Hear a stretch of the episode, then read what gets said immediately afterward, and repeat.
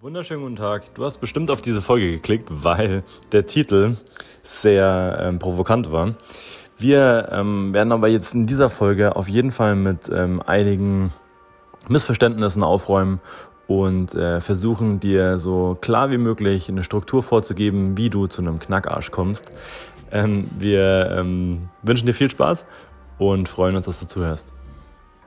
Du hast auf diesen Podcast geklickt, weil du unbedingt wissen willst, wie es jetzt endlich mal zu einem dicken Hintern kommt. Und ähm, das werden wir dir jetzt in diesem Podcast sagen. Und wir werden dir ähm, auch sagen, welche Übungen dafür sehr schlecht geeignet sind, von denen du dachtest, dass sie die besten sind, die du machen kannst. Wir fangen gleich an mit äh, den Mythen, oder? Um die, um die Po-Muskulatur. Ja. Also ja. was die Leute glauben, was es äh, braucht, um einen dicken Hintern zu kriegen. Oder zumindest, wenn man in die, in die klassischen Fitnessstudios schaut, was man, oder was viele meinen, dass effizient ist, äh, auf dem Laufband, auf dem Stepper, auf dem Crosser etc., äh, meinen ja vor allem Frauen, dass lange, lange Cardio-Einheiten gut sind für den geilen Arsch, äh, ja. für den knackigen Arsch. Genau. Ähm, aber am Ende des Tages ist genau das, ähm, das, oder was heißt das Problem nicht, aber führt zum Gegenteil. Also es führt zum flachen Hintern, denn im Vergleich zu den Bauchmuskeln, die tatsächlich in der Küche gemacht werden, weil es da darum geht, eben so wenig Körperfett wie möglich zu haben, ist es beim Po primär eine Aufgabe von Krafttraining, Muskulatur aufzubauen, damit der Hintern knackig wird. So ist es. Und ja, es gibt, wie du gesagt hast, also ob es jetzt die, die Cardio-Einheiten sind oder ob es die Übungen sind, wie, wie hier in der Hocke mit Gummiband Seitschritte machen oder ähm, was sieht man noch auf Tips Thrusts, also Hüftheben. Ja. Ähm, und jegliche Übungen, die ähm, in, im Gymnastikstil gemacht werden zu Hause mit äh, mit Yoga, ähm, mit Yoga-Hose an und, äh, und vielleicht noch einem Gummiball oder so, einer, so einem kleinen Gummiband, ja. sind äh, alles keine Übungen, mit denen man einen dicken Arsch kriegt. Zumindest da, nicht nachhaltig, ja. Da, ich, äh, da habe ich eine, eine, ein gutes Beispiel, finde ich, wie man sich das vorstellen kann. Oder wenn man den Bezug versteht, wenn du jemanden, zum Beispiel, da, ihr seht irgendjemanden auf Instagram, äh, irgendeine Frau, meistens sind Frauen, aber ich kenne auch jetzt ein, ein, paar, ein paar Jungs, die ähm, sehr gut sind im Yoga zum Beispiel. Die sind sehr beweglich die waren meistens schon beweglich, bevor sie Yoga gemacht haben.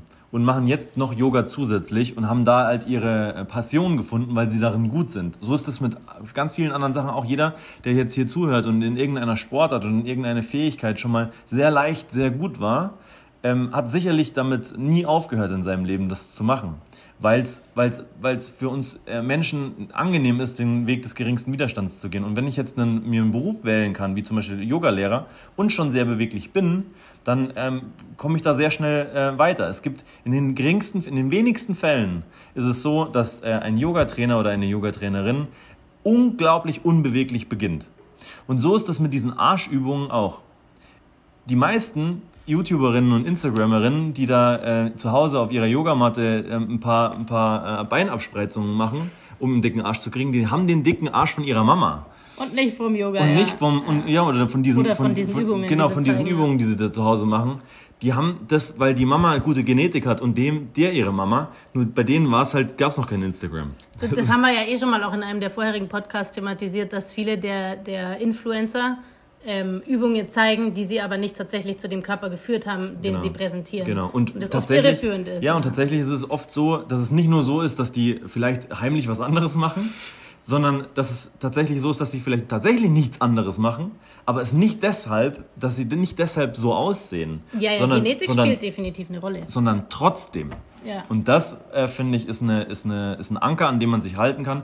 Die schauen trotzdem so aus und nicht deshalb. Ja. Und äh, da ist eben wichtig zu verstehen, wenn man diese Wundergenetik nicht hat, und dann aktiv etwas tun möchte, um dieses Ziel zu erreichen, dieses optische, dann ist die, ähm, muss die Priorität in der Leistungsoptimierung liegen, in der Progression, denn besser werden in bestimmten Übungen und bestimmten Disziplinen, um diesen großen Gluteus Maximus auch aufzubauen. Weil nur wenn der gebraucht wird, dann entwickelt er sich natürlich auch. Also so. Ähm, ja, und diese, diese Übungen, wie man sie sieht, ob das jetzt wie gesagt die, ähm, diese Hocke mit, mit dem Gummiband oder die Hip Thrusts sind, die, die machen gerne auch ein Brennen im Hintern und viele meinen, wenn es brennt und man Muskelkater kriegt, dann funktioniert es.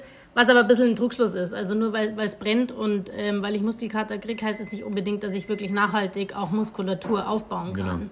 Genau. Und auch dieses Thema Hüftheben, also das, ich will jetzt nicht sagen, dass es eine schlechte Übung ist. Sie ist eine sehr beliebte Übung, aber sie ist nicht unbedingt ähm, so, so zielführend, weil es gibt gleichzeitig halt Übungen, die ihren Job deutlich besser machen. Also sagen wir mal, ein großer Nachteil von diesem Hips Rust ist, dass ähm, man quasi eine Hüftstreckung trainiert bei gleichzeitiger Kniebeugung, was man im Alltag so gut wie gar nicht hat. Und was gleichzeitig auch die, äh, die Rekrutierung vom Gluteus Maximus, den ich ja primär trainieren mag, einschränkt. Mhm. Und ein anderer großer Nachteil ist halt, dass es meistens zu einer Überstreckung der Lendenwirbelsäule kommt, was nicht unbedingt zielführend ist. Deshalb ist es jetzt keine Übung, die wir empfehlen oder die wir verwenden, sondern wir fokussieren uns halt auf die Königin der Kniebeuge, äh, die Königin der Übungen, die Kniebeuge. Genau. Und alle ihre Varianten. Oder auch Kreuzheben oder auch unser neues Gerät. Und, und da, entschuldige, dass ich ja. unterbreche, aber auch da reicht es nicht aus, wenn man äh, sich auf die Yogamatte stellt und äh, den Arsch rausstreckt und sich ein kleines bisschen nach hoch und runter bewegt, sondern da geht es um äh, leistungsorientierte Kniebeugen und da geht es darum, stärker zu werden in der Bewegung und da braucht man eine Langhantel für und oder äh, zumindest mal einen, einen externen Widerstand. Ja. Das ist ganz wichtig.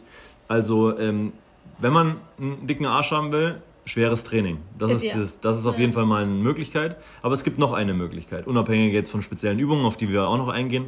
Aber es gibt auch die Möglichkeit über Sprints zum Beispiel den äh, Gluteus ähm, sehr gut auszubauen. Das kann man sich auch ganz einfach, einfach in der Realität anschauen. Im Leistungssport lässt sich sehr gut ableiten, was man selbst erreichen kann ja. mit verschiedenen Disziplinen. Die Sprinter und, haben den knackigsten Arsch und den besten genau. Sixpack, weil die am so wenigsten Körperfett haben, das so sie durch die Gegend ähm, tragen müssen also. und weil halt auch Sprints von ihrer explosiven Kontraktion her und von den, den hohen Kräften, die wirken, halt eine optimale Rekrutierung und Aktivierung des Gluteus Maximus äh, so fordern. Es gibt sicher den, äh, den einen äh, Marathonläufer, der trotz seiner Disziplin noch einen dicken Arsch hat, aber der könnte auch dann Yoga-Übungen machen oder, oder, oder Gymnastikübungen machen, um äh, den Arsch zu erhalten. Also das, es gibt immer die eine Ausnahme. Aber also. wer, wer, sich ja. jetzt einfach mal ähm, bei den Olympischen Spielen oder auf YouTube Marathonläufer anschaut, der wird sehen, dass die keinen dicken Hintern haben. Fällen. Also ähm, von Ausdauersporteinheiten absehen in dem Fall, ähm, Kraftsport machen und äh, Sprints.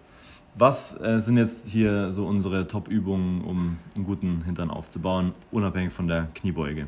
Genau, also die, die, die beste Übung ist die Königin der Übungen, also die Kniebeuge, gefolgt von so Übungen, oder was ist gefolgt von, also parallel gesetzt mit Übungen wie beispielsweise Kreuzheben, Back Extensions, auch gerne in Kombination, also quasi Verbundübungen in Kombination mit Assistenzübungen wie eben Back Extensions oder unser neues Gerät, die Reverse Hyper, eignet sich optimal, um eben den gewünschten knackigen Po zu trainieren.